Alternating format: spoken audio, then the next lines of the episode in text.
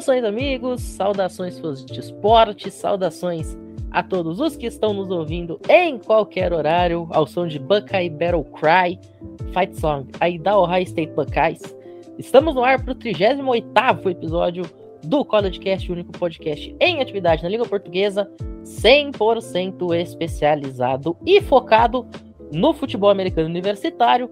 Hoje, dia 11 de março, sexta-feira, para falar da Ohio State Buckeyes. Mas antes, vamos fazer aquele giro tradicionalíssimo pela história do futebol americano, como a gente tem feito aí nos últimos meses. Hoje, a nossa viagem no tempo nos leva aí até 11 de março de 1986. É, foi o dia aí que um dos grandes avanços tecnológicos da NFL foi feito, né? A implementação dos replays para revisão de jogadas. Mais aí de 30 anos antes, por exemplo, o nosso futebol da bola redonda fazer isso. Inclusive, no college, essa regra da revisão seria implementada apenas em 2004, né? Bem depois. Mas muito por conta de um jogo que contava com dois rivais de Ohio State, que é o time que a gente vai falar hoje. O The Team of Up North, como é carinhosamente conhecida, Michigan Wolverines, lá pelos torcedores de Ohio State, e a Penn State Nittany Lions. Em 2002, rolou um jogo lá entre esses dois times, o placar estava empatado em 21 a 21, a posse de bola no drive final era de Penn State para ganhar o jogo. O quarterback Zach Mills fez um passe aí que colocaria o time de Penn State em alcance de field goal. Esse passe foi recebido com os dois pés dentro do gramado. A regra do college exige só um, mas ele conseguiu botar os dois pés no gramado, numa terceira para 25. Só que a arbitragem acabou marcando que o recebedor estava fora do campo. Penn State acabou sendo forçado a pantear com 43 segundos no relógio Michigan vence o jogo na prorrogação. Então a NCAA depois disso acaba cedendo e adota as revisões por vídeo quase 20 anos depois de a NFL fazer. Deixa eu apresentar a mesa aqui do, do programa de hoje. Bruno Oliveira, Luiz Gustavo, meus grandes amigos. Mais uma vez, estamos juntos aí para um College Cash. Muito boa noite, Matheus Pinho. Luiz é o nosso convidado especial. É um imenso prazer falar de uma universidade tão histórica quanto Ohio State. Né? A gente falou de Clemson, LSU, Alabama, Georgia. Mais uma universidade muito importante, com muita história. E vai ser uma hora muito boa de programa. Boa noite, Pinho. Boa noite, Bruno. E boa noite também para o nosso convidado especial que vai se apresentar daqui a pouco. E eu desejo muitas boas-vindas para ele e tomar que ele goste bastante da experiência de participar do, dessa edição do College Cast. Muito bem. Conforme o Bruno e o Luiz aí já pincelaram, hoje nós temos um convidado especialíssimo, Léo Andrade, autor aí do blog NFL 101 no ge.globo, né, o antigo globesport.com um dos youtubers e streamers mais conhecidos do cenário do futebol americano aqui no Brasil, treinador assistente lá da Fort Hamilton High School nos Estados Unidos. Léo, muito obrigado por ter aceito o nosso convite para estar aqui hoje. Muito boa noite. Boa noite, pessoal. Obrigado vocês pelo convite. Eu sempre falo quando eu sou convidado para podcasts ou programas assim que eu amo falar de futebol americano. É, e se você quer falar da minha faculdade, então, que eu tenho um amor eterno, é mais fácil ainda e eu me divirto mais ainda. Então, Vamos que vamos, tão ansiosos para começar. É isso. E assim como o Léo tá ansioso para começar, assim como nós, vamos então falar do começo, obviamente, né? O programa de futebol americano lá de Ohio State nasceu em 1890, um programa bem mais do que centenário. O primeiro jogo aconteceu em novembro daquele mesmo ano e acabou sendo meio trágico para esse novíssimo programa, viu? Uma derrota por 64 a 0 para o Worcester, que atualmente joga na FCS D3, né, que é, é, na prática a quarta divisão do college football. É, em 1897 aconteceria o primeiro encontro com a equipe que se tornaria sua maior rival. Os Buckeyes viajaram até Ann Arbor, em Michigan, para enfrentar os Wolverines em solo inimigo. Acabaram voltando aí com uma derrota por 34 a 0 essa rivalidade acabaria sendo conhecida como The Game, né? Acontece todos os anos e é uma das dez maiores rivalidades dos esportes americanos, considerado pela mídia de lá. O time até conseguiu alguns anos com vitórias, recordes promissores durante esse período inicial, as coisas pareciam estar se ajeitando. Mas aí, Bruno, acabou vindo um grande baque. Conta pra gente o que aconteceu em 1901 e nos anos a seguir. Muito boa noite novamente. Bom, vamos lá, né? Primeiro, queria agradecer imensamente o Luan Andrade estar aqui. Eu acompanho ele há muitos anos, é um imenso prazer estar fazendo esse programa com ele. E vamos começar a falar da universidade que ele tanto ama, né? Que foi a história que você já começou a contar. Em 1899, a universidade contratou o John Extorm, que é um personagem muito importante na história de Ohio State. para treinar o clube, né, ser um, um, técnico profissional de skills. E ele começou bem lá a temporada, né, na época o futebol americano estava ainda tecnicamente no seu começo, e eles estavam evoluindo até que em 1901 é, o center John Sigrist foi fatalmente é, machucado, né, mais conhecido como morreu em campo, contra Western Reserve University, e assim a continuação da, do programa de futebol de Ohio State estava numa questão muito séria, né? Como eu já falei em pelo menos uns três podcasts aqui, o começo do futebol americano dos anos 1900 era muito perigoso, né? Tanto que fez até o Franklin Roosevelt, o filho dele quase morreu, ele quase proibiu o futebol americano se não mudassem as regras. E aí algumas regras novas foram implantadas e isso fez com que o futebol americano sobrevivesse.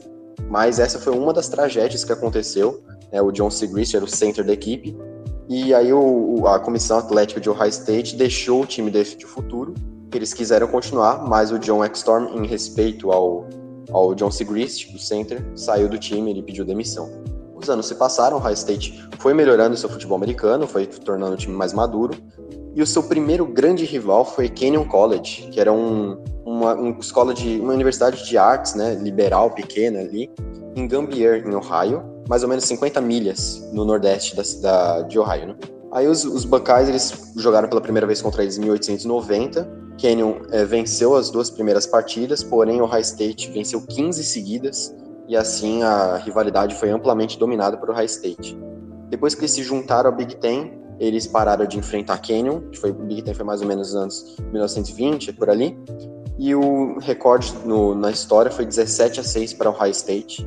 É, era, era, apesar da grande margem de vitórias, foi uma rivalidade muito importante no começo da Universidade de Ohio State, lá nos anos 10, 20. E assim, é, o Ohio State começou a trilhar, entrar no trilho, para se tornar uma grande universidade que a gente conhece hoje.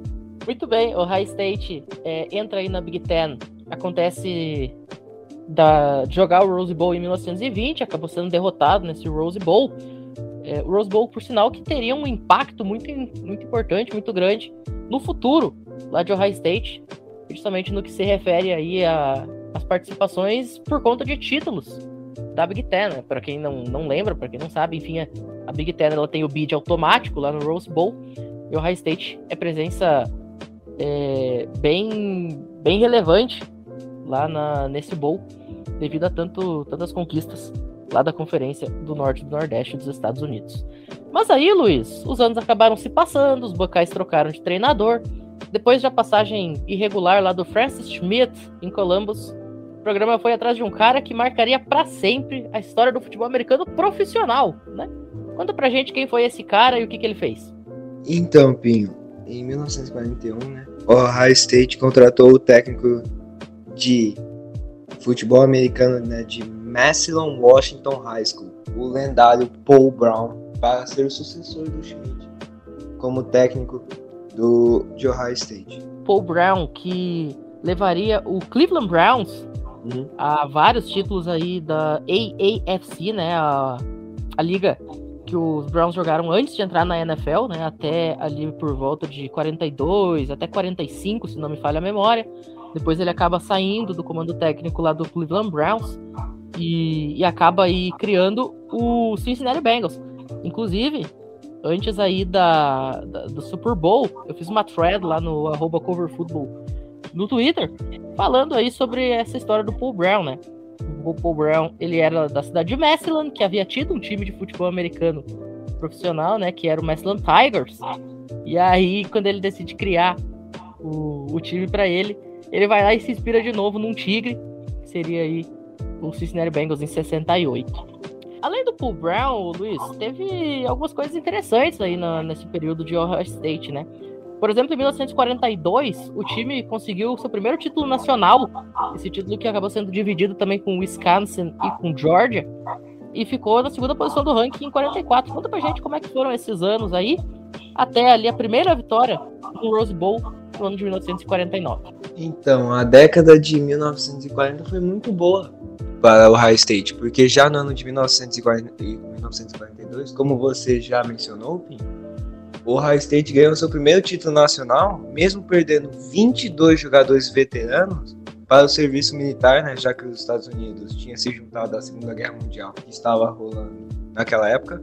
Um time formado pela maioria de jogadores segundanistas, né, sophomores, Ohio State só, foi, só perdeu um jogo naquela temporada e conseguiu ganhar seu primeiro título nacional. Mérito muito grande para o Paul Brown. E depois disso, né, o Paul Brown não ficou muitos anos na equipe, então o Brown aceitou uma comissão né, na Marinha dos Estados Unidos em 1944 e já direcionou seu assistente, Carol Widows, para ser o técnico de Ohio State durante o período que ia ficar fora, né? Então, o time de 1944 dos Buckeyes colocou 31 novatos em campo, mas mesmo assim eles ficaram invictos e não sofreu nenhum empate. Então foi uma temporada praticamente perfeita do time, incluindo uma vitória sobre até o time do próprio Paul Brown, Great Lakes Navy. E, e além disso, né, o Ohio State na, acabou em segundo no ranking nacional, atrás de Army, coincidentemente ou não. Hum. Blaze Horvat se tornou o primeiro jogador de Ohio State a ganhar o tão premiado Heisman Trophy. E além disso, né, o outro jogador que é muito importante né, entre os times de 1942 e 1944 foi a primeira estrela afro-americana dos Buckeyes, Bill Willis. Os Buckeyes ficaram aí na segunda posição do ranking 44, como você bem comentou, atrás de Army. Este que, salvo engano, seria aí o último, o penúltimo título de Army. Army foi um time muito forte aí nos anos 40. Hoje nem tanto, pro delírio do nosso queridíssimo Luiz Felipe Amorim, né, que é doido pelos times militares, né? Army, Navy, Air Force e etc. Mas tem a sua tradição e conseguiu tirar um título nacional aí de Ohio State. Mas aí, depois da saída do Wes Fessler, viria para comandar a equipe um cara que se tornaria um ícone dos Buckeyes, ganhando cinco títulos nacionais num período de 28 anos. Brunão, conta pra gente quem que foi este cara e por que, que ele foi tão relevante no programa. Bom, Pinho, esse tem coisa para falar, viu?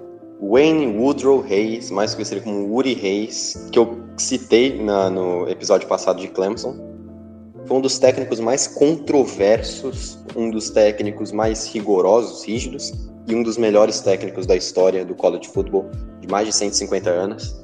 Ele venceu a concorrência, inclusive do Paul Brown, que ele tinha até rumores de voltar para o High State. Ele chegou no time em 1951 e ele instituiu um regime de, pra, de, de treinos assim muito rígido e isso causou um pouco de desconforto entre os jogadores, mas ao, ao pouco a pouco o High State foi virando um time muito cascudo e não durou muito para ganhar seu primeiro título, né? No primeiro ano ele já não começou muito bem, 4-3-2, né? Então foi uma temporada bem fraca. E logo no primeiro ano, parecendo aqui no Brasil, as pessoas já começaram a, a perguntar: será que esse cara realmente merece treinar o High State? E aí, em 1952, ele foi para 6-3, conseguiu uma vitória de, em cima de Michigan pela primeira vez em oito anos, mas ele perdeu em 53 para Michigan. E isso começou de novo com críticas em cima dele pesadas, né? Mal as pessoas poderiam saber que no próxima temporada, em 1954, os Buckeyes iriam ganhar o título nacional. Eles estavam cotados para não ficar nem acima de décimo na Big Ten. Mas aí ele tinha algum talento especial, que era o Howard Cassidy, e aí ele fazia um, uma goal line stand, né, que é as pessoas, como as pessoas falam, contra Michigan, e ele fez com que o High State chegasse uma temporada perfeita, sendo que eles não estavam cotados nem para ficar no top 10 da Big Ten. Então, uma coisa absurda. Então, eles chegaram ao, ao título nacional, né, compartilhado como muitos títulos é, da época, e foi conseguiu o segundo título de Ohio State na história, e o primeiro dele.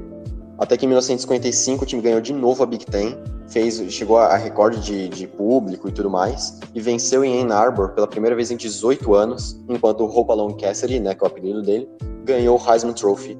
Então mais um, um feito para Woody Hayes treinar um jogador que ganhou um Heisman. E aí o Ohio State conseguiu vencer é, Michigan por mais alguns anos e teve uma vitória que eles lançaram a bola apenas três vezes, parecendo o Mac Jones contra o Buffalo Bills. E era um, o pessoal zoava, assim, falando que o estilo de jogo dele era três jardas e um monte de poeira. É, nuvem de poeira. Então era basicamente aquele jogo corrido mesmo, para ganhar três jardas, três jardas, três jardas e conseguir o first down, né? Basicamente na quarta descida. Só que teve uma grande controvérsia, né? Eu falei que ele é um técnico muito controverso. Em 1955, num artigo da Sports Illustrated, sim, já existia Sports Illustrated naquela época, o Reis admitiu que faziam pequenas, é, pequenos empréstimos para os jogadores fazendo assim com que eles não passassem dificuldades financeiras, né? Todo mundo sabe que no, nas faculdades dos Estados Unidos são muito caras, né? Não é aqui no Brasil, que é muito mais fácil entrar numa universidade federal de graça, né? Obviamente. Lá não, lá você às vezes precisa fazer é, empréstimos e tal, e o Wood Reis ajudava alguns jogadores, só que isso é estritamente proibido, né, os jogadores receberem dinheiro, agora não mais. A gente isso comentou sobre isso até no, no programa sobre Clemson, né? Da... Exatamente. Mas aquilo era mais um pouco do, de coisa de aliciamento, né? De jogadores. É recrutamento. Né? Recrutamento de jogadores é, mais. Recrutamento. Exatamente. Só que aqui é realmente ajuda financeira. Isso é proibido. E aí, de novo, a probation, né? Que aconteceu com o Clemson duas vezes. Aqui aconteceu com o Ohio State em 56 e 57.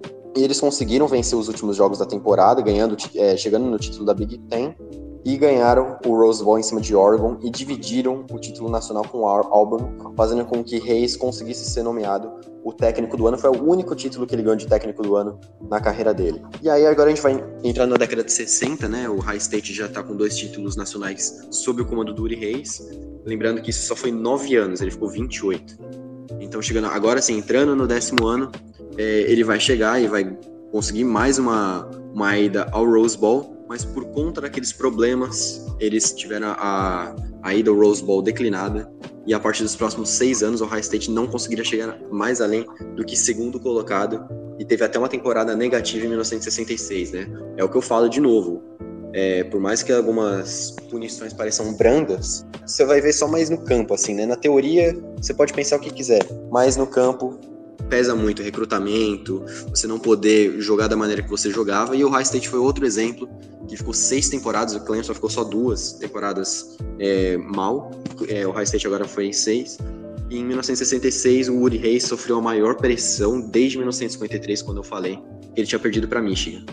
Só que em 1968, o High State conseguiu é, derrotar número um é, do ranking por Purdue e conseguiu ainda ficar com uma temporada invicta e ainda venceu 50 a 14 Michigan e ainda chegou no Rose Bowl e venceu o USC, que resultou em mais um título nacional, terceiro de cinco de Wood Hayes. Eu não Até sei se o mais incrível nessa história é vencer aquela powerhouse que era USC na época, com vencer por enfiar 50 pontos no maior rival, Michigan, ou se é o fato de Purdue ser o número um. Exato, né? Um, como, como que é o palíndromo, né? Perdeu, perdeu. Perdeu, Exato, perdeu. Né? Exatamente. Uh, agora chegamos num ponto é, de 1970, né? Já passou essa década, mais um título nacional para Woody Hayes.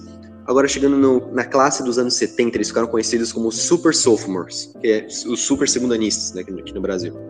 Em 1968, né? Eles eram a classe de 1970. E eles chegaram é, para três é, títulos consecutivos de, de college football, né? Esse que eu falei, mais dois. Mas eles poderiam ter conseguido esse, essa tríplice coroa, digamos assim, mas eles perderam na coisa mais absurda que poderia ter sido para o High State, porque eles estavam numa winning streak, né, numa sequência de vitórias de 22 jogos e eles perderam para quem? Perderam para Michigan. Eles eram 17 pontos favoritos para aquela partida, mas Michigan estava sendo treinado pelo primeiro anista, né, um, um técnico rookie, o Bo Skembekele. É um difícil esse nome.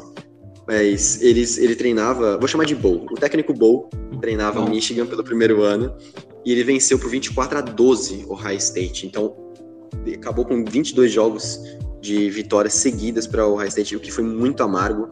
E alguns torcedores de Michigan comemoram isso até hoje, né? E tem que comemorar mesmo. E Michigan, né, vingou a, a sua, aquela derrota cachapante que eles tinham tomado para o High State no jogo mais importante da, na rivalidade deles até hoje. Exatamente, 50 a 14 viraram. E, e, foi, e o técnico Bowl para Michigan foi um técnico muito histórico. Por quê? Porque nessa derrota de 69 começou o que foi conhecido como a Guerra dos 10 Anos. Que nessa rivalidade Ohio State e Michigan, vamos ser sinceros, essa derrota é, faz com que o clássico de Ohio State e Michigan seja o que é atualmente. Porque talvez sem essa derrota não fosse tão acirrado quanto foi, porque esses 10 anos que eu vou falar agora, a rivalidade se acirrou muito. E isso fez com que grandes times, leg times legendários, tanto de um lado quanto do outro, se enfrentassem e fosse um dos jogos mais importantes a cada ano. E por quatro vezes entre 70 e 75, High State e Michigan ficaram ranqueados no top 5 do ranking da AP. E antes deles se enfrentarem. Então, todo de 70 e 75 são seis temporadas. Em quatro delas, eles estavam no top 5, então fazer o jogo ser mais importante ainda. E o Michigan entrou em cada jogo sem perder nenhum jogo. Então, toda vez que eles enfrentavam High State nesses anos, eles estavam invictos. E aí eles só conseguiram vencer apenas uma partida 10 a 7 em 71. Então, em três dessas temporadas, o High State conseguiu acabar com a, invencibilidade de Michigan, o que também a, contra, contribuiu muito para a rivalidade. E esses dois times, eles usavam esse jogo anual, né, como uma motivação para entrar e vencer. Principalmente o High State, como a gente está falando de Ohio State, né, eles entravam para vencer Michigan todo jogo. E aí tem uma coisa muito interessante, né? A gente falou da pedra de Wisconsin, de Clemson, desculpa, que era muito importante, naquela né? coisa de superstição e tal. Eu falando a, alusão ao futebol, o Liverpool usa aquela placa na saída do vestiário que os jogadores tocam e tal. E o tem uma State tem lá a imagem do índio Seminole também na saída do, do vestiário, do túnel Exatamente. que dá acesso ao, ao, ao campo, né? Exatamente. E o que, que foi que o Woody Hayes fez para ser tipo um um talismã do, de Ohio State, um tapete. Exatamente, ele colocou um tapete na entrada do vestiário do, de Ohio State e ele colocou as seguintes palavras, né? 1969, Michigan 24, Ohio State 12. 1970, Michigan, tracinho, Ohio State, tracinho. Que era o jogo que ia acontecer ainda. Então ele usava isso como motivação para eles nunca esquecerem do objetivo deles, vencer Michigan. É, eu digo até que é mais importante vencer Michigan do que vencer o título nacional. É um é, campeonato à parte para eles. É um campeonato à parte, exatamente. Clássico é clássico e vice-versa, né? Como dizem, né? Tem um estado aqui no, no Brasil, bem no sul, sabe? Que, que tem um, um, um, cara que tá na mesa que mora nesse estado, que é mais ou menos assim o, o, negócio. Se a tua camisa é azul e preta e tu ganha do vermelho, ou se a tua camisa é vermelha e tu ganha do azul e preto, o resto do ano que se exploda. O importante é isso. Exatamente. No caso, você perdeu, né? Continuemos. Enfim, é, isso fez com que a classe de super sophomores que eu falei para vocês agora eram seniors, mesmo assim eles continuavam no high state, né? porque naquela época o futebol americano universitário ainda era muito mais forte do que o, a NFL no quesito rivalidade. Então os jogadores preferiam ficar às vezes um pouco mais na, no college do que entrar na, na, NFL direto, como acontece hoje. Né? Às vezes o cara é red, so, é redshirt sophomore e já tá entrando na NFL. Aí, na época não era tanto assim. E eles conseguiram vencer Purdue na semana é, que antecedia o jogo contra Michigan. Eles estavam invictos e eles usavam aquele, aquela, é, é aquele jogo bem de NFL, de college antigo, sabe? Que era corrida, corrida, corrida, fullback. É aquela coisa bem louca, bem corrida que eu, que eu falava para que o Woody Reis era, né? Três jardas e uma nuvem de poeira. E aí eles, Não, eles tiveram... É assim até hoje. Exatamente. Tanto né? é que eu, eu, duvido, eu, eu, duvido você falar um time de college que manda mais fullback pra NFL do que o Wisconsin. Não tem. E, e, às vezes fullback que vira running back, o running back que faz função de fullback, né? Sim. Só, de, só na história recente do Melvin Gordon, o James White, o Jonathan Taylor, só saindo de running back de, de Wisconsin. E Não, sendo e jogadores gente, importantes. E se a gente voltar mais lá, tem um ganhador de Heisman em 99, como running back. Na, na NFL atual a gente tem o, o Wingle lá no, em, em Oakland, não, é em Vegas agora. E, e por aí vai, tem muita gente que, que saiu aí nos últimos 20 anos. É, Sim. o Wisconsin tem o Derek Watt, Derek Watt, irmão do JJ do TJ. Sim, é o Derek Watt. Que esse é realmente fullback, né? Esse é fullback é. clássico.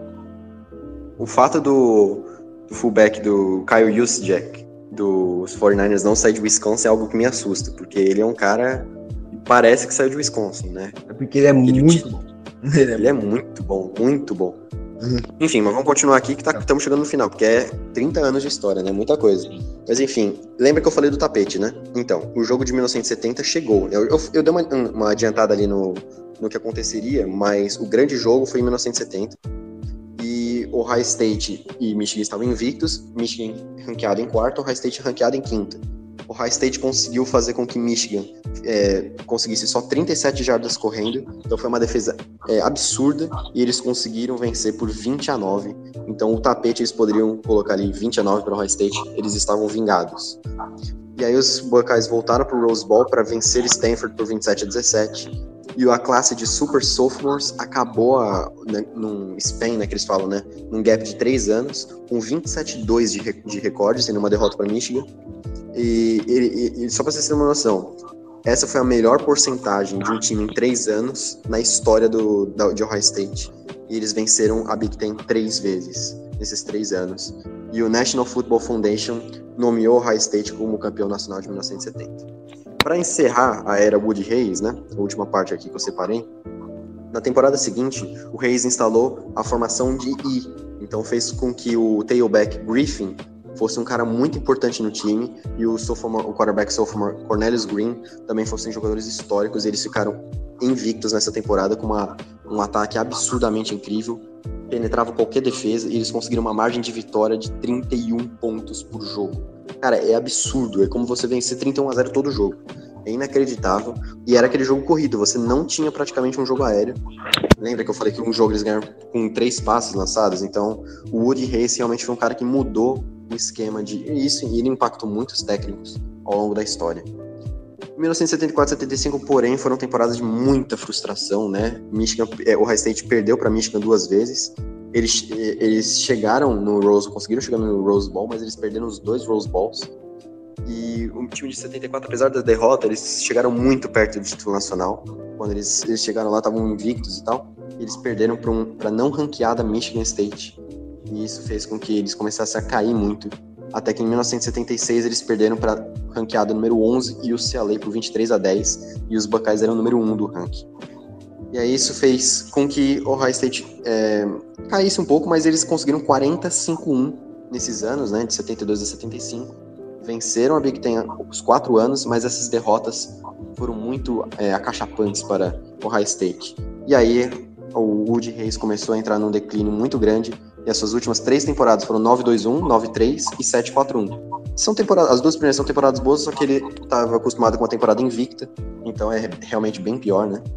E ele chegou no Bowl nos três anos, mas, querendo ou não, já era o fim de uma era. Só que isso foi com o final, a, a facada final, foi quando eles estavam jogando contra Clemson, que eu falei no episódio passado, é, no Gator Bowl, nacionalmente é, televisionado e ele simplesmente socou o, o guard de Clemson, Charlie Bauman, no pescoço é, quando ele interceptou um passe e matou a chance de Ohio State de vencer. E aí o Woody Hayes foi demitido depois disso pelo, pelo, pelo presidente e pelo diretor atlético da equipe, acabando a sua saga com cinco títulos nacionais vencidos, 13 Big Tens e uma história de 30 anos que eu fiquei pelo menos uns 10 minutos falando, porque o cara realmente foi histórico e foi um dos maiores técnicos da história, infelizmente acabou do jeito que acabou, né? Quando as pessoas lembram dele, talvez lembram muito mais desse lance. Mas, querendo ou não, o time que ele fez do Super Sophomore foi algo absurdo. Ele foi um técnico muito importante para a história de Ohio State. Perfeito. Belíssima aula de história aqui do Bruno. É, só para constar, esse time dos Super Sophomores, quando eles eram Super Seniors, vou dizer assim, que foi essa campanha de 27-2, cara, isso dá um aproveitamento de 93% coisa bizarra. Imaginar um time 93% de aproveitamento é um negócio que não tem explicação. É, depois que o Reis acabou deixando o comando do programa ao melhor estilo Juan Howard, né? Já que a gente está falando de, de Michigan bastante aqui, o The Team of Up North. É, já depois que ele saiu, aí nas próximas duas décadas nenhuma conquista nacional veio. E em 2002, porém, com Jim Tressel na sideline, os Buckeyes receberiam uma nova alcunha, Ohio State Locais, ou os sortudos de Ohio State, uma tradução livre. Este apelido tinha uma justificativa bastante interessante. É, Ohio State não era a favorita para figurar no topo dos rankings antes da temporada, é, mas com um jogo é, corrido, bem montado, um jogo estratégico bem montado, usando a fortíssima defesa como ponto de partida, acabou conseguindo aí um recorde perfeito na temporada regular e viajou para Phoenix para brigar pelo título nacional. O embate aí contra Miami Hurricanes do Bruno terminaria em 17 a 17 no tempo normal. Ambas equipes conseguiram anotar touchdowns na primeira posse do overtime, o que forçou uma segunda prorrogação. Por sinal, alô NFL, os dois times marcaram no overtime. Aprenda. Aí, na segunda prorrogação, o running back é, Morris Claret conseguiu aí recolocar os Buckeyes em vantagem e foi aí que a defesa apareceu. Quarta pro gol na linha de uma jarda para os Hurricanes com o título nacional em xeque Vem o snap e o linebacker Cy Grant vai com tudo para cima do QB adversário, que acabou forçado é, a tentar um passe ali meio numa Hail Mary acelerada, acabou sendo incompleto, decretando aí o sétimo e penúltimo título de Ohio State, o primeiro desde a saída do Uri Reis do programa, Bruno. Eu só fico impressionado com todos os jogos que a gente fala que tem Miami Hurricanes envolvido, Miami perde. É impressionante, cara. Não, não tem uma vitória. Nossa, é inacreditável. Não, relaxa, Bruno. Vai ter um Origens sobre Miami. A gente vai falar sobre umas quantas vitórias pra, pra te dar um desconto. Pra te dar Nossa, alegria. alegria. E, e pode ficar tranquilo, Bruno, que um dia a gente vai falar do time de 2000, acho que é 2001, né, que foi invicto. Aquele time, Isso, nossa, isso, que com Ed aquele Reed. time Nossa, era uma delícia. Um dia a gente Não, vai não. falar também sobre o time de 91 que tinha o maior jogador da história de Miami. The Rock. Muito Ah. obrigado. The Rock, Dwayne The Rock Johnson. O. Mas hoje a gente não tá falando de Miami ainda. E agora, pra falar do último dos títulos de Ohio State, a gente já falou aí de sete dos oito. Vou passar pro nosso convidado especialíssimo mais uma vez, Léo Andrade. Como eu já falei aí, autor do blog NFL 101 no GE. Globo, treinador assistente lá da Fort Hamilton High School nos Estados Unidos. Léo, queria que você falasse um pouquinho aí sobre esse time campeão em 2014, no primeiro College Football Playoffs, nesse novo formato da, do Campeonato Nacional e também da sua relação com o programa. Mais uma vez, muito obrigado por estar aqui hoje. Obrigado vocês, eu adoro falar desse, desse título de 2014, porque eu dei a sorte de estar lá, né? É tão raro, a gente passa 4, 5, 5 anos numa universidade aqui dos Estados Unidos, e o time ganhar é difícil se você não estuda em Alabama. É, é, é uma, uma certa raridade, né? Porque mesmo o Ohio State, que é um time, como vocês estão falando, com muita, muita tradição, nos anos 2000 ganhou duas vezes, e eu tive a sorte de estar lá durante um desses anos. E foi, uma, foi um ano inesquecível, assim, porque é, no segundo jogo, se eu não me engano, eu tava lá no jogo, foi contra a Virginia Tech, e a gente perdeu, né? É, para Virginia Tech, assim, era, a gente era favorito por bastante ponto, nem lembro exatamente agora, mas era muito favorito. E a gente tinha perdido o Braxton Miller, que era o quarterback titular, acho que ainda na off-season, então o quarterback agora era o JT Barrett. E depois de perder aquele jogo, eu lembro de falar pros meus amigos: nossa, vai ser uma temporada muito longa, a gente vai sofrer bastante. É, E dali em diante a gente começou a ganhar e ganhar bem, e, e o time se acertou, o JT Barrett começou a, pô, a mostrar todo o potencial que ele tinha. E aí, no jogo contra o The Team Up North, né? Contra a Michigan que vocês estavam falando aí, o JT Barrett se machucou. E, cara, gente- o, o time tava muito bem, tava jogando muito bem, ele, ele já tava confortável. E aí entrou o Cardale Jones no lugar dele, o terceiro quarterback, era o terceiro quarterback naquele ano de Ohio State na depth chart.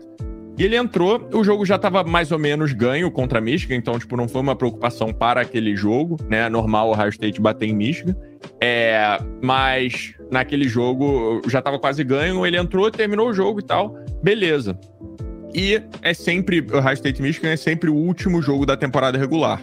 Então, quando começou a, a- Quando acabou o jogo, começou o papo de se o Ohio State ia entrar nos playoffs, se não ia entrar nos playoffs, como é que vai ser agora com o, o terceiro quarterback? Será que eles merecem uma chance? Porque pra galera que tá ouvindo que não sabe, é, quem decide quem vai para os playoffs no college é um grupo de pessoas. Não tem uma pontuação, não tem uma matemática, não tem nada disso. Um grupo de Um pessoas. comitê, né? É, o comitê decide quem vai. Então, a gente começou a se, a se preocupar porque falou, pô, tem, tem alguns times bons esse ano e talvez eles não queiram botar o Ohio State no top 4, já que o quarterback é o terceiro QB do time. É, então, era quase assim pra gente não estar naquele. Pra, pra gente não estar naquele, naquele playoff. Eu lembro que, além de Alabama, Florida State e Oregon, e Oregon que estavam praticamente garantidos, a gente estava brigando com TCU pelo quarto lugar. E graças a Deus teve mais um jogo, é, que foi a final da Big Ten, que foi contra o Wisconsin, que a gente, né, em Ohio State, estava pensando, bom, se a gente quer mostrar para o comitê que a gente tem que entrar nesses playoffs, a gente não só tem que ganhar de Wisconsin, que era um time bom, mas nada especial, tinha o Melvin Gordon que estava mitando naquela época, a gente não só tem que ganhar deles, como também tem que ganhar de, de muito, né? Tem que ganhar bem para mostrar que a gente é um, um desses times maravilhosos aí do, do, do college. E o jogo foi 59 a 0 é, lá no Lucas Oil Stadium, onde acontece o Combine. Foi maravilhoso. O Nick Bolsa teve touchdown. É, o Nick Bolsa era parte daquele time. O Ezekiel Elliott era parte daquele time. O Cardale Jones lançou acho que dois ou três touchdowns de 60 jardas pro Devin Smith, que foi draftado pelos Jets, mas nunca fez nada na NFL, sendo que ele era um monstro ah, no college. Se eu não me engano, naquela, naquela temporada, a média por recepção dele era 40 jardas, não é brincadeira. E ele recebia bastante. Então ele era o. O é uma big play pro jogo. Exatamente. É, ele, era, ele era incrível. E ele teve várias nessa final contra o Wisconsin. A gente anulou o Melvin Gordon, tava todo mundo falando que a gente não ia conseguir. É, obviamente, eles fizeram zero pontos, né? Então, uh, foi um jogo difícil para Wisconsin. E aí eu lembro, eu tava em casa e eles anunciaram que o Ohio State tinha entrado nos playoffs. E a gente ia jogar contra Alabama, que era o número 1, número 2, Oregon e número 3, Florida State, iam fazer a outra semifinal. Não, e... só deixa eu, eu, te interromper que eu quero falar um negócio. Diga. Esse jogo contra o Wisconsin, a gente aqui no, no cover, a gente faz algumas transmissões play-by-play -play de jogos do, do college, né? Porque, infelizmente, o college football tem pouquíssimos jogos transmitidos em língua portuguesa. Mesmo os jogos que a ESPN passa aqui no Brasil, muitas vezes são com transmissão direta lá da, da ESPN Matriz ou da ABC, então a gente gosta de fazer esse trabalho, pelo menos um jogo, dois jogos por rodada, a gente fazer em língua portuguesa até para aproximar o, o, pessoal do, do esporte. E aí, a gente estava fazendo o teste, a passagem de, de som, enfim, antes de um dos jogos, e o coordenador da divisão de college football e de transmissões aqui do Cover, que é o Felipe Michalski, ele falou: não, vamos, vamos fazer o seguinte, então. Vamos colocar é, uma tela, né? E vamos ir conversando para ver se vai, vai trancar, vai acontecer alguma coisa. E aí, sabe que jogo que ele colocou? Só pra me incomodar, porque eu sou torcedor do Wisconsin. Adivinha que jogo ele botou na tela? 59 a 0. 59 a 0. Quase que eu peguei, quase, quase que eu peguei um ônibus pra Santa Maria, porque ele também é gaúcho, e fui lá bater nele pessoalmente. Exatamente. Só, só pra te incomodar. Só pra me encher o saco. é, foi, foi sensacional aquele jogo, e aí a gente passou adiante para jogar contra a Alabama. E eu tava no Brasil pro jogo contra a Alabama, porque, se eu não me engano, foi Réveillon, normalmente é 30 ou 31 de dezembro, essas semifinais.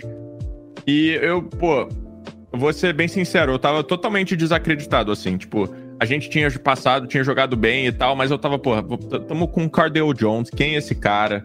Sabe, a gente tem o Zeke, beleza, o Zeke é nossa arma. Mas é, o Michael Thomas estava naquele time também, Michael Thomas, wide receiver dos Saints.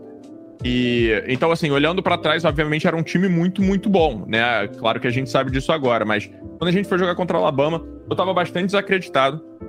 E Alabama tinha o Amari Cooper.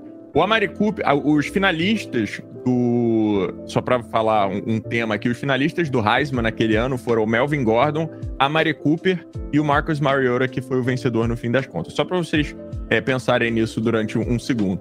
Então a gente foi jogar contra o Alabama, contra o Amari Cooper. E eu lembro que o jogo começou. E o Derrick 20... Henry também estava naquele time. Derrick Henry estava naquele time. É, era um timaço, era um timaço. A única coisa ruim era, era o, o quarterback, que eu nem lembro o nome. Assim, ele não era ruim, não. É, AJ McCarroll. não era não? ele, não. Nessa época já não era ele mais, não. Foi o Blake Sims. Blake Sims. Exatamente.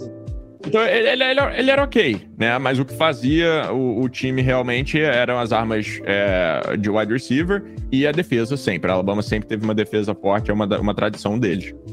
E o jogo começou 21 a 6 e eu tava já, pô, cara, chegamos até aqui, vai, vai ser maneiro, só que vão zoar a gente pra caramba. Porque mesmo depois que o High State ganhou de 59 a 0 de Wisconsin, muita gente ficava falando, mas eles não merecem, tiveram uma temporada ruim, perderam pra Virginia Tech, blá blá blá. Quem merece era TCU, quem merecia era TCU. É, então eu já tava, pô, vão zoar muito na internet, cara, vão ficar falando mal, não sei o que, a TV toda hora vai falar mal. E. Só que aí a gente tirou vida de algum lugar. Eu acho que foi uma trick play que um wide receiver, se eu não me engano, o nome dele era Evan Spencer, eu posso estar enganado. É, a, é, fez um passe pro Michael Thomas que fez uma recepção incrível na, na end zone. E por conta disso, o High State começou a entrar mais no jogo. O Cardell Jones teve várias conversões de terceira descida, uh, principalmente com as pernas. E o, o, primeiro tempo terminou 21 a 20. Eu falei, pô, Tamo, tamo aqui, tamo no jogo. Já, já não dá mais para ser zoado, já, já deu bom. E aí, no segundo tempo, o Ezekiel Elliott teve aquela corrida de acho que 80 jardas maravilhosa que eu vejo várias vezes, já vi o replay mil vezes. É, é, botou Ohio State na frente no placar. Aí o jogo tava 42 a 35, o Alabama tentou uma, uma, uma Hail Mary que não deu certo. A gente venceu e eu tava totalmente assim, cara, não é possível. Não é possível que esse time realmente vai conseguir, com o terceiro quarterback, vai conseguir uh, ganhar o campeonato. Eu já estava feliz de estar na final. A, é, Oregon tinha passado o carro em cima de Florida State. Eu acho que tinha sido 50, muitos a 20 alguma coisa também. O James Winston naquela época teve um jogo terrível. A gente já tinha ganhado de dois finalistas do Heisman, Melvin Gordon e o Amari Cooper, e agora estava indo para o terceiro, que era o Marcus Mariota. E eu nem vou perder muito tempo nesse jogo, não. O Ohio State passou o carro de volta em Oregon. O time realmente estava com uma fome incrível, assim, é, é, de jogo. O Cardell Jones foi maravilhoso nesses três jogos. No ano seguinte foi normal para ruim, mas nesses três jogos ele foi incrível.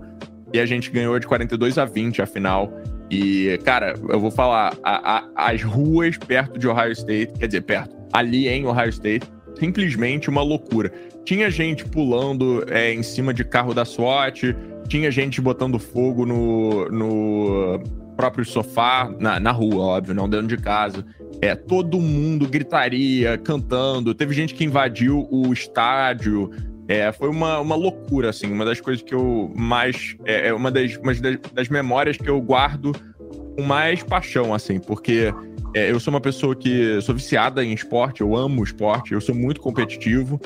E poder ter a sorte de ver um time da faculdade, que não é um time que você necessariamente escolhe, você se sente parte dele por estudar lá. É, você poder ver esse time ser campeão é realmente incrível. É uma, uma sensação maravilhosa. Dando uma passada aqui no roster de Ohio State em 2014, a gente percebe como esse time era talentosíssimo, cara. Porque, ó, alguns nomes que eu separei aqui para citar: tinha J.T. Barrett, tinha Ezekiel Elliott, tinha Sam Hubbard, tinha o Michael Thomas, que você já citou, tinha Curry Samuel, tinha o Taekwon Lewis, tinha Marshall Lattimore, tinha o Joey Bolsa, tinha Eli Apple. Eu falei que o Nick Bolsa fez o touchdown no, com o Wisconsin, é, confundi. É o Joey, é, é o Joey. É, é. é Mas é, analisando o, o que você falou, se eu não me engano, me corrija se você estiver errado, se você lembrar, foi o primeiro ano que implementaram o, o comitê, né? Escolhendo Perfeito. o ranking. É, 2014 foi o primeiro. O primeiro ano do College Football Playoffs, antigamente era feito. A final era entre o número 1 e 2 do AP, que é, o, é o, um outro tipo de ranking da Associated Press. Chegava no fim, era o 1 e 2 de lá. Mas esse foi o primeiro ano dos playoffs, sim. Mas é engraçado como tem jogadores que brilham na reta final. Por exemplo, o Cardell Jones que você falou foi pra, praticamente o Nick Foles de Ohio State, né? Aquele cara é. desacreditado que entra nos playoffs. Aparece né? na pós-temporada. É, e ele falou do Devin Smith, que era um cara que eu, eu já ouvi por highlight de YouTube, assim. Tinha um cara, quando eu acompanhava brevemente o college football, que eu era apaixonado, que era o Jabril Peppers, de Michigan. Uhum. Ele jogava de safety, ele jogava de running back, ele jogava de tudo. Eu falei, cara, esse cara vai ser uma estrela na NFL. Eu nem torço pra Michigan, eu torço pra Miami Hurricanes, mas é aquele cara que me fez apaixonar muito pelo college football. E é um cara que totalmente dispensável na liga, ele já jogou no Browns, os Giants jogou no Browns. É interessante a adaptação de jogadores, né? Então eu queria perguntar para você como é que você acha que essa classe do draft agora de Ohio State, o Garrett Wilson, o Chris Olave, como é que você acha que eles podem se encaixar na NFL em algum, em algum time? Ou como é que você acha que vai ser o futuro deles? É, assim, eu, eu tô torcendo para um deles acabar nos Browns, né? Uh, eu acho que são dois wide receivers talentosíssimos. Eu acho que o trio de wide receiver que a gente teve no ano passado foi é, é, é absurdo com esses dois, mais o Jackson Smith e Digba, que vai ser maravilhoso no ano que vem. É, deve sair no primeiro round também do ano que vem. E, só que é, é o que você falou, né? Tem, tem uma transição para NFL e não é todo mundo que consegue fazer essa transição.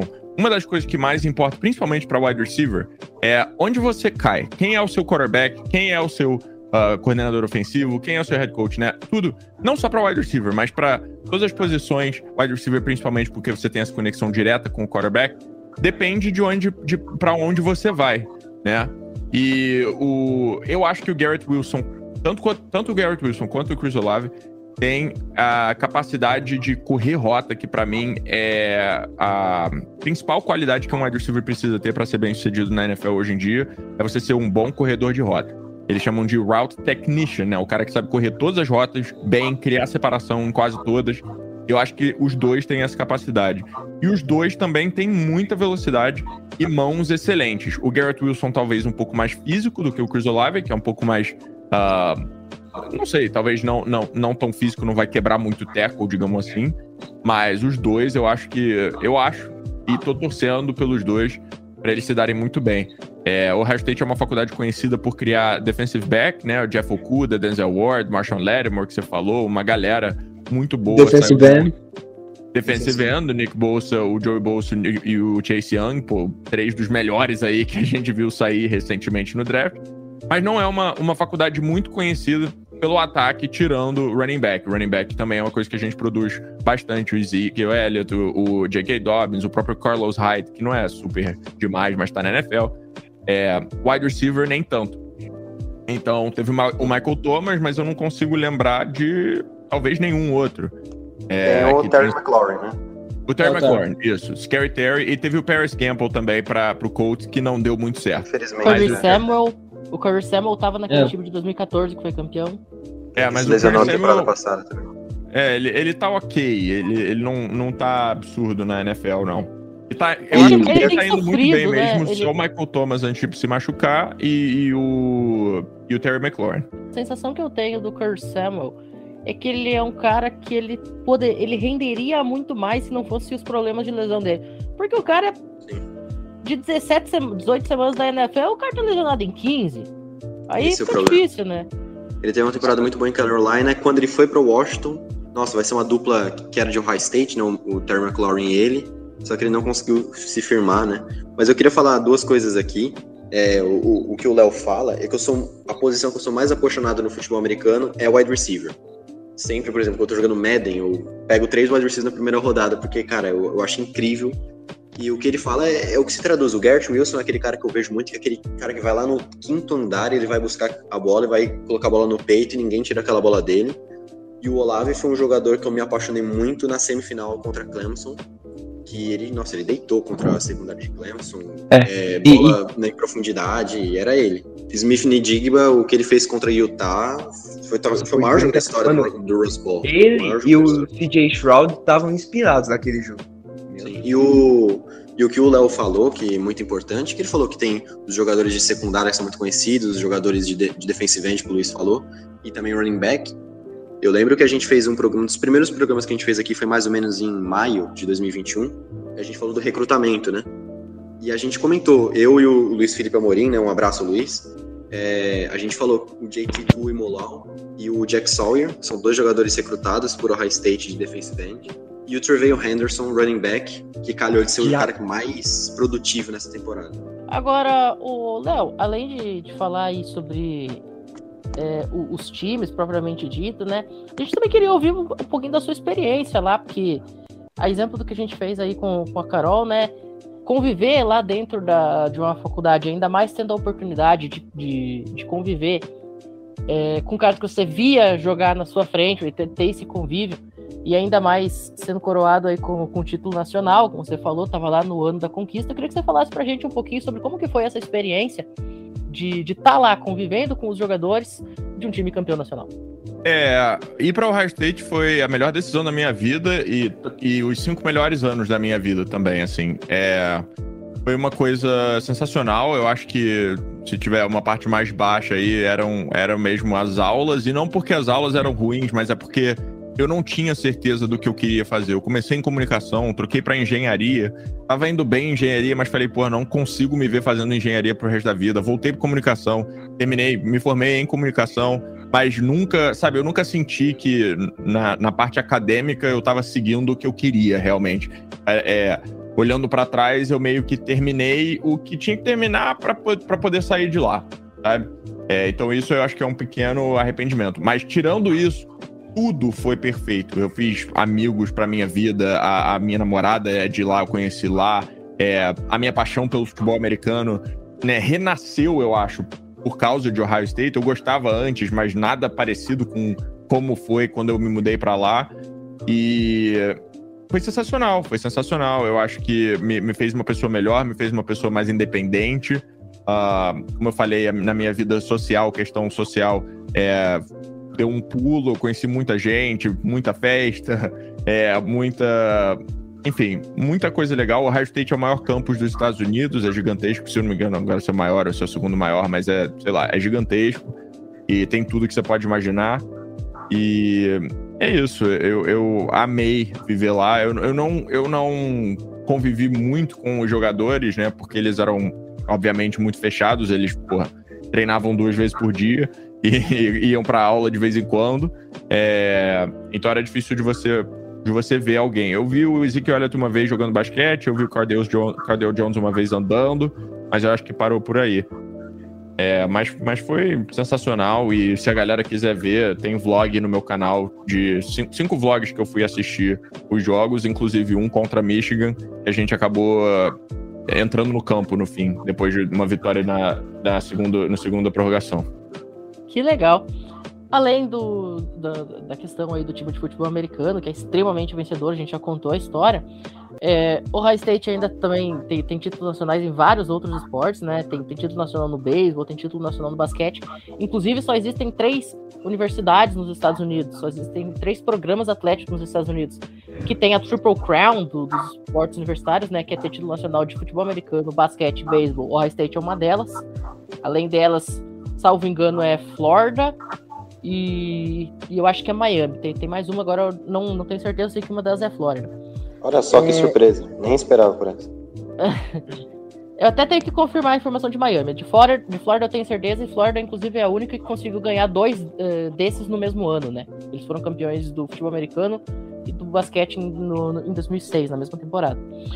É, mas chama atenção aí, então, que o High State, além de, de da, da tradição que tem no, no esporte, no futebol americano, tem também é, em outras modalidades. E agora, Léo, para fechar, o nosso tempo aí tá se acabando, infelizmente. Queria que você falasse um pouquinho da, da sua experiência lá no, no, high school, né? Porque você tá aí vivendo este cenário de, de estar treinando, né, como assistente aí uma a equipe lá do high school. A gente aqui no College Cast trabalha muito com recrutamento, né? É, falando aí do, do, do futuro, da, das futuras estrelas do futebol americano universitário e, por consequência, também das futuras estrelas do futebol americano profissional via cover football. Queria que você falasse um pouquinho aí sobre essa sua experiência lá no, no futebol americano colegial.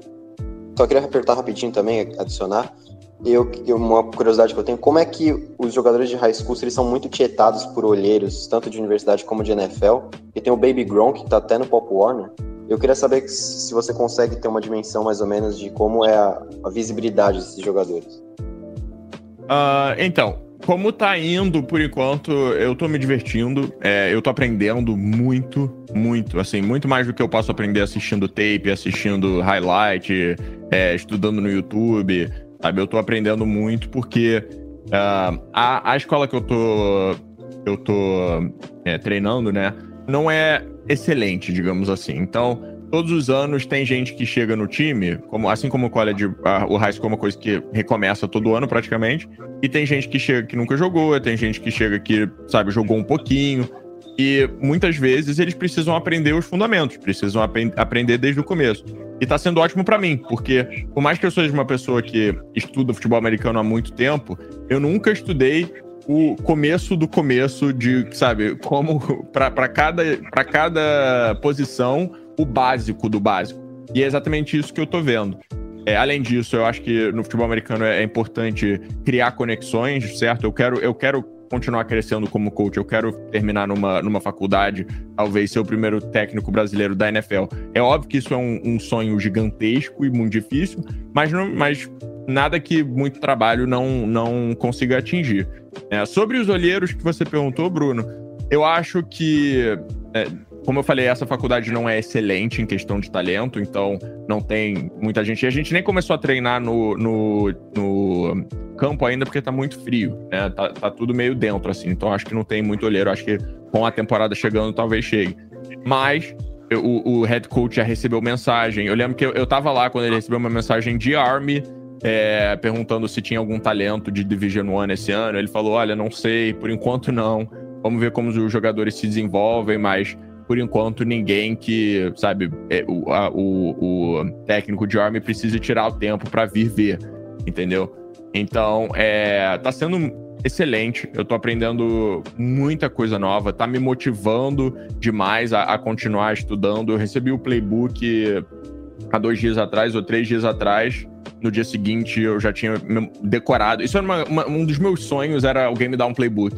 Porque eu queria ser a pessoa que no dia seguinte falava assim, ó, eu sei todas as, as jogadas. e eu realmente sabia, eu estudei muito, eu tô me dedicando. E eu, eu, eu quero fazer história, eu quero chegar na NFL um dia. É difícil, mas como eu falei, nada que, nada que muito trabalho não consiga chegar. A gente tá vendo técnicos aí, tipo o Pete Carroll, que tá com aproximadamente 275 anos. Então você, você tem bastante tempo pra conseguir realizar isso aí.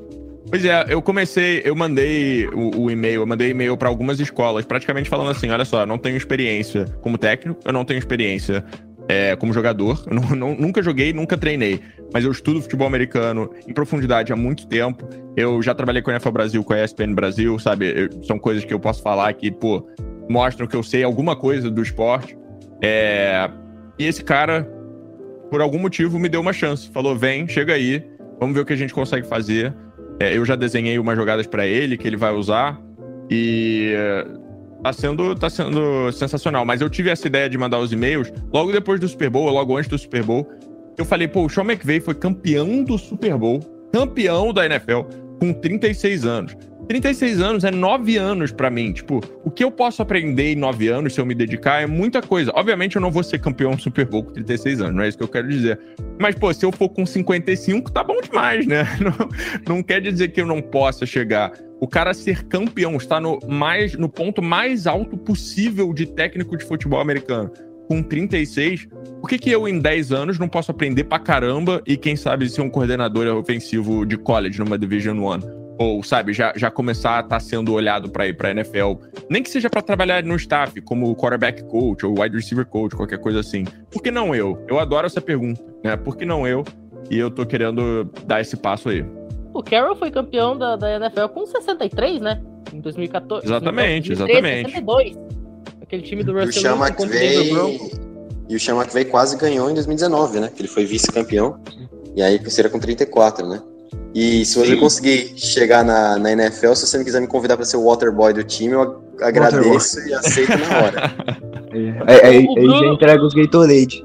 Não, não, no caso do Bruno não vai ser Gatorade, vai ser Hurricane. É, verdade. É. Não é rivalidade, mas eu aceito e entrego qualquer coisa.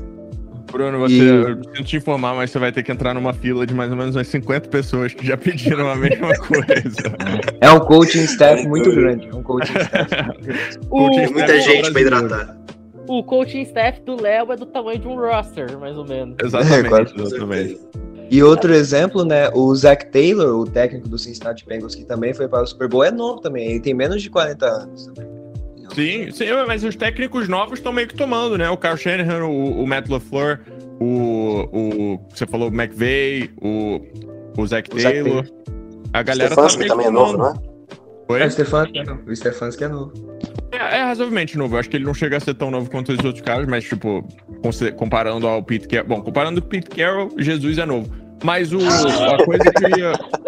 A coisa que eu ia falar também é que é, tem uma outra coisa, né, que me motivou, que pô, a NFL tá dando mais, é, tá tentando empurrar mais essa parte de diversidade, tanto para pessoas negras quanto latinas, quanto de que não sejam brancas americanas. Eu falei, pô, cara, eu sou latinão, né? Eu vou, vou entrar nesse trem aí, vai que tem uma, um empurrão, é, porque aqui eu sou minoria, aqui eu não sou, não sou parte da maioria. A, um gente técnico. Aí, por, a, a, gente tem aí, por exemplo, na NFL o, o Cairo, que foi via college football.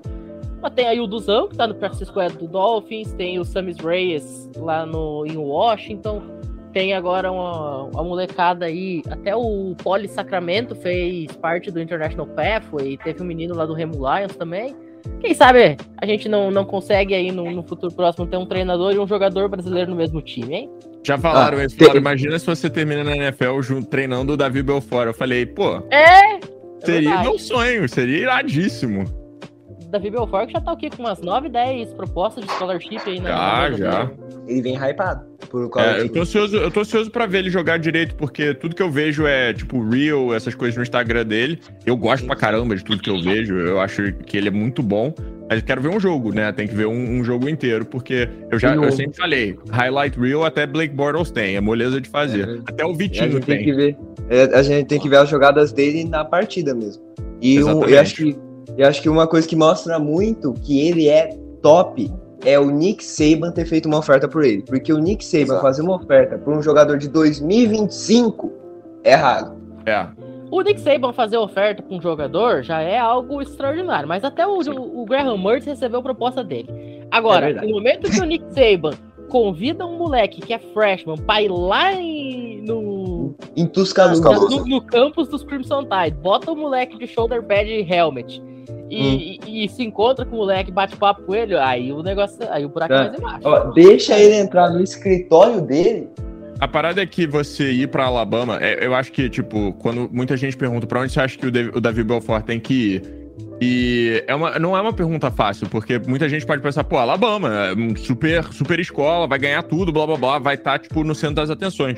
Mas não necessariamente é assim, porque ele pode, por exemplo, perder uma batalha de quarterback, mesmo que seja por pouco, e ser reserva. E aí? Ele não vai mostrar nada pra poder ir, ir pra NFL. Só que agora, como todos os quarterbacks estão se transferindo, tem o transfer portal, né? O Joe Burrow terminou em LSU, estava em Ohio State por causa disso. Entre outros, o Justin Fields veio de Georgia para Ohio State por conta disso. É, pode acontecer. Mas é uma decisão difícil, porque você pode, pô, ficar com o Nick Saban e o melhor time do futebol americano ano sim, ano sim. E, mas você pode perder a competição de QB. Pode acontecer. É, Talvez falando isso não pode ser a, a melhor equipe para o seu desenvolvimento. né? Exatamente, exatamente. É, pode ser uma equipe que é, tem menos competição. A Alabama é parte da SEC. E, pô, você. a SEC é uma, uma divisão, uma conferência difícil. Então, talvez você tenha que ir pra Pac-12 ou pra Big 12 para você poder jogar contra defesas piores, sabe? Para você ter números melhores. É uma, não é uma decisão fácil, não. É, vamos ficar acompanhando. Vai ter CollegeCast especial aí sobre recrutamento já e, e debate, enfim, como, falando sobre todas essas questões já a partir da semana que vem, inclusive o CollegeCast, a partir aí da, da próxima semana, começa a fazer dois programas por semana ao invés de um, tá? A gente vai, vai, vai dobrar aí a nossa carga de trabalho para conseguir atender tudo o que está acontecendo nos bastidores. Infelizmente, nosso tempo está se acabando. Quero mais uma vez agradecer aqui a presença do Bruno e do Luiz e também do Léo, nosso convidado especialíssimo. Muito obrigado por ter aceito o nosso convite. E agora a gente encerra oficialmente o programa com a Cross the Field, mais uma fight song da Ohio State Buckeyes, oito vezes campeã nacional do College Football. Para todo mundo que ouviu a gente até aqui, uma excelente manhã, tarde, noite, quando você estiver ouvindo. Muito obrigado e até a próxima. Valeu!